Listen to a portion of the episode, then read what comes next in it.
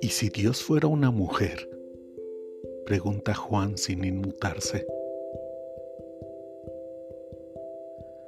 Vaya, vaya. Si Dios fuera mujer, ¿es posible que agnósticos y ateos no dijéramos no con la cabeza y dijéramos sí con las entrañas?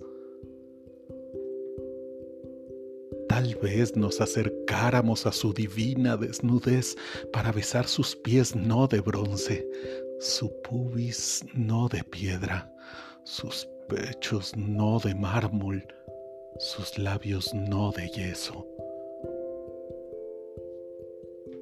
Si Dios fuera mujer, la abrazaríamos para arrancarla de su lontananza y no habría que jurar hasta que la muerte nos separe, ya que sería inmortal por antonomasia.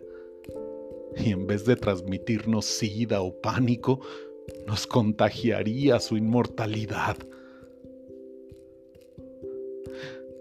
Si Dios fuera mujer, no se instalaría lejana en el reino de los cielos, sino que nos aguardaría en el zaguán del infierno con sus brazos no cerrados, su rosa no de plástico y su amor no de ángeles.